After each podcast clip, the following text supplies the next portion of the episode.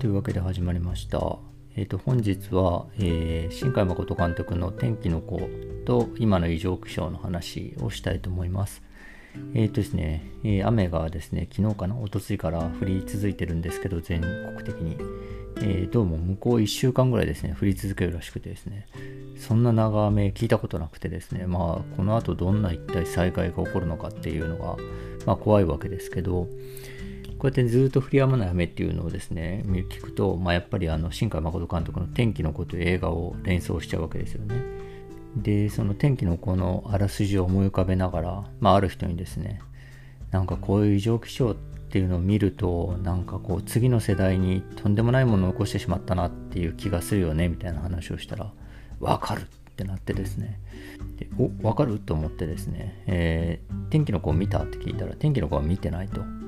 なんでですね、ちょっと天気の子のあらすじの話をしたんですよね。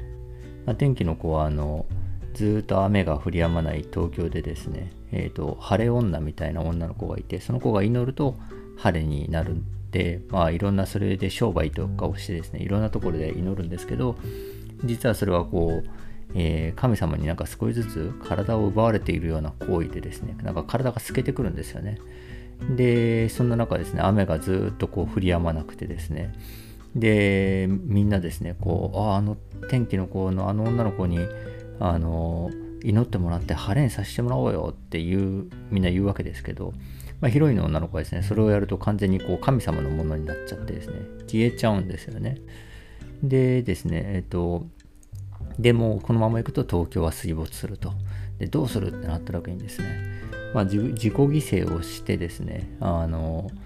東京を救うのかなと思ったらですねあのその主人公の男の子がその女の子に「えー、いいよもう」と「祈んなくていいよ」と「うん、あの東京なんか沈んじゃってもいい」と「えー、でももうお前はここに残ってくれよ」みたいなことを言ってですね。で祈るのをやめてですねあの東京は水没するんですよね。でも女の子は無事に、えっと、まあ、生きることができましたみたいな話でですね、まあ、結構割と衝撃の展開で映画館で、お、何？ってなったんですけど、まあ、すごい面白かったんですが、あの、まあ、それを見て思ったのはですね、まあ、主人公たちって、まあ、15、6歳ぐらいの少年でですね、少年少女でですね、まあ、その、ずっと降り止まない雨っていうのは、まあ、その前の世代がですね、作ってきたわけですよね、その異常気象が起こる世界っていうのを。で、それに対してですね、こう、あの、まあ、ね、若者が犠牲になるんで、それで済むんだったら、頼むわみたいなですね、みんなのプレッシャーみたいなのがですね、あるんですけど、まあ、それに対して主人公たちはノーと言うと。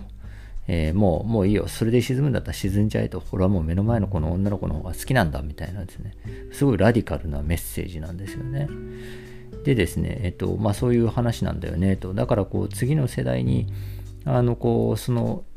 良くない状態をパスしたと。しかももうお前らで解決して俺らのはもう解決せんかったわ、みたいな感じでパスして、でもその世代はですね、そんなこと当然、それに関わってたわけじゃないので、えっ、ー、と、犠牲を強いられてるけど、もういいよ、好きに来ていいんだよ、みたいな、まあ、そういうメッセージだと思うんだよね、みたいな話をしたですね、あ、そんな話だったんだってなってですね、あ、それ興味湧いたわ、って言って、ってなって、ああ、よかったよかったと思ってたらですね、なんかしばらくこう、黙ってるんですよね。で、黙ってなんだ黙ってるなと思ったらですね、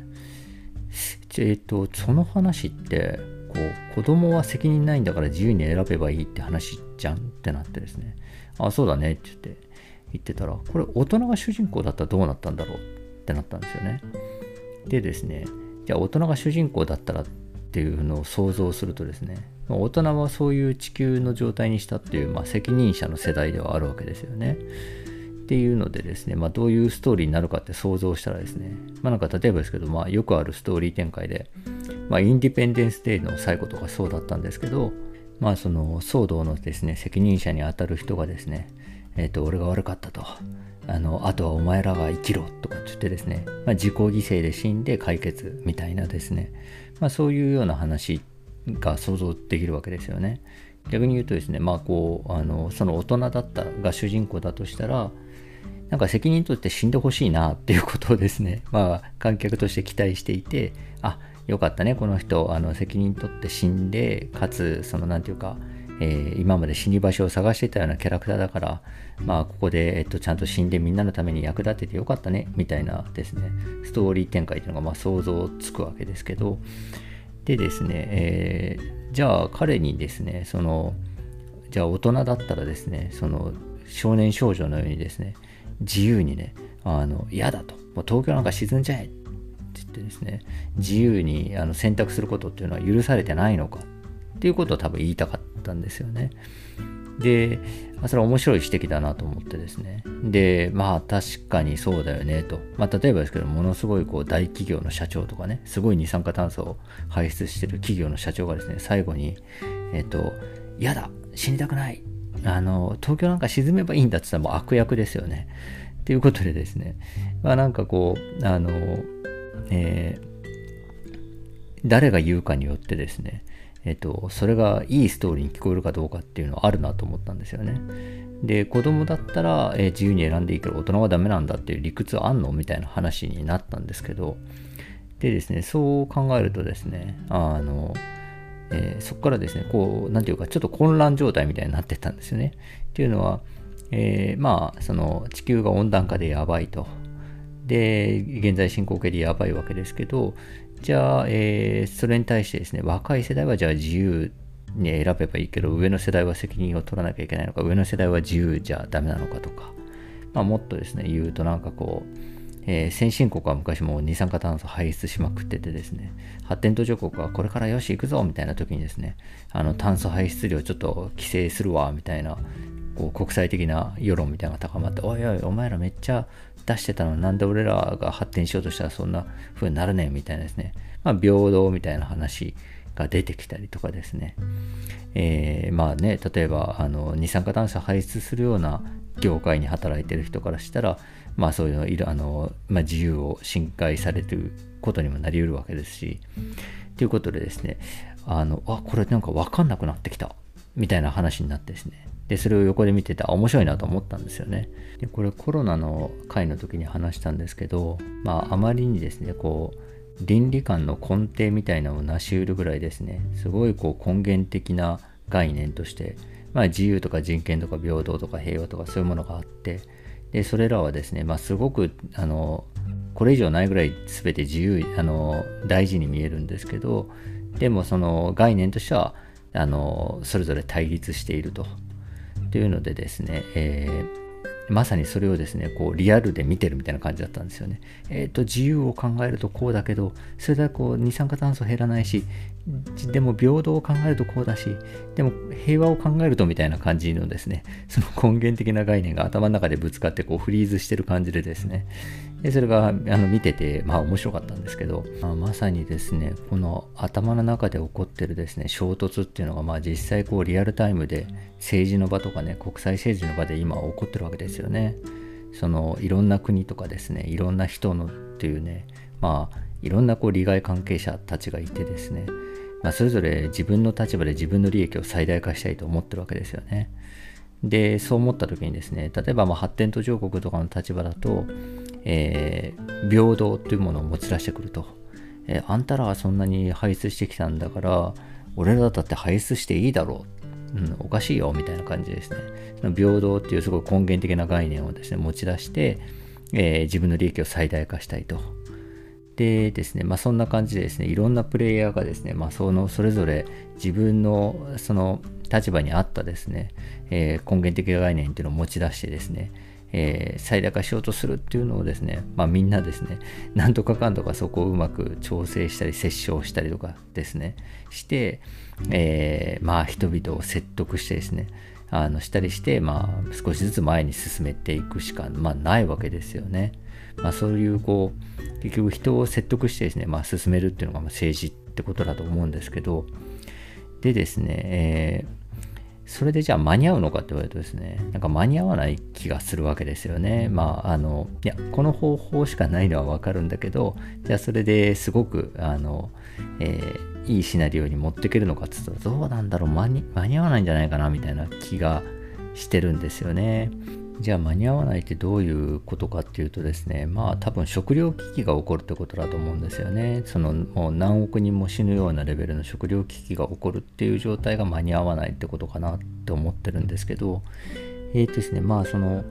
まあ、言われてるのがですねなんかこう南極とか北極の氷が溶けるっていうじゃないですか、まあったかくなって溶けるとですね、えー、すごい冷たいですね。まあ氷だった水っていうのがですね大量にこう海に流れ込むので海水温がすごい下がるらしいんですよね一転して。でですね一転してすごくですね寒冷化に逆に突入するとか言われてるんですよね。まあこれはもう本当に天気とかってねいろんな要素があるんでもういろんなシナリオあるでしょうけど例えば一つとしてはもう急激な寒冷化って言われててですね。で寒冷化って言ったらですねあの思い出すのが1783年になんかアイスランドの火山が爆発したんですよね。すごいでかい爆発だったらしくて。でですねその影響でその地球の温度が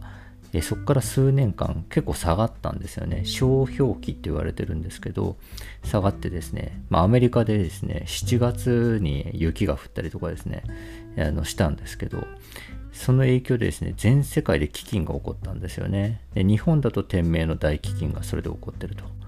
で、フランスでも飢饉が起こってですね、で、その直後に、その飢饉があの原因となって、まあ、フランス革命になったりとかしてるんですよね。もうこのですね、火山一発でですね、この影響じゃないですか。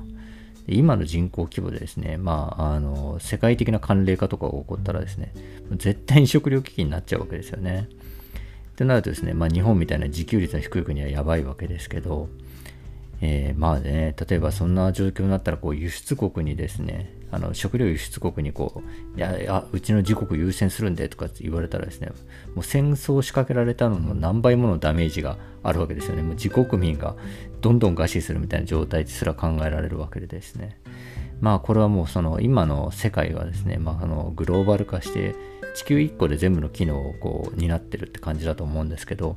まあ、そうするとですね、あの場所によってこう機能が分散していくわけですよね。集中と分散をしていくというか、例えばですけど日本だったらまあサービス業中心ねとか、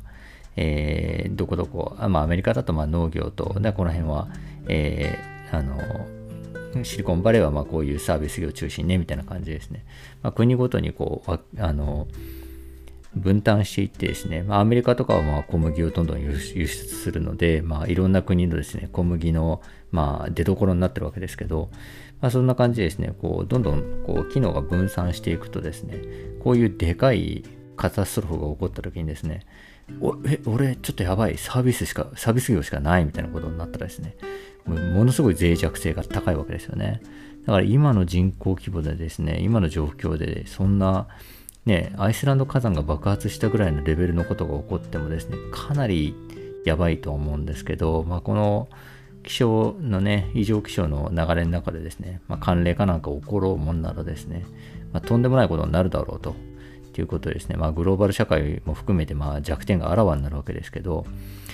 でですね、まあ、これどんなことが起こるかちょっとわかんないんですが、えー、ちょっとですね、それに対してですね、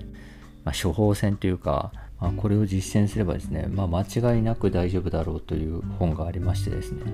それはあのガンディのですね「獄中からの手紙」という本なんですけども、えー、その話についてはまた次回お話ししたいと思います。ありがとうございました。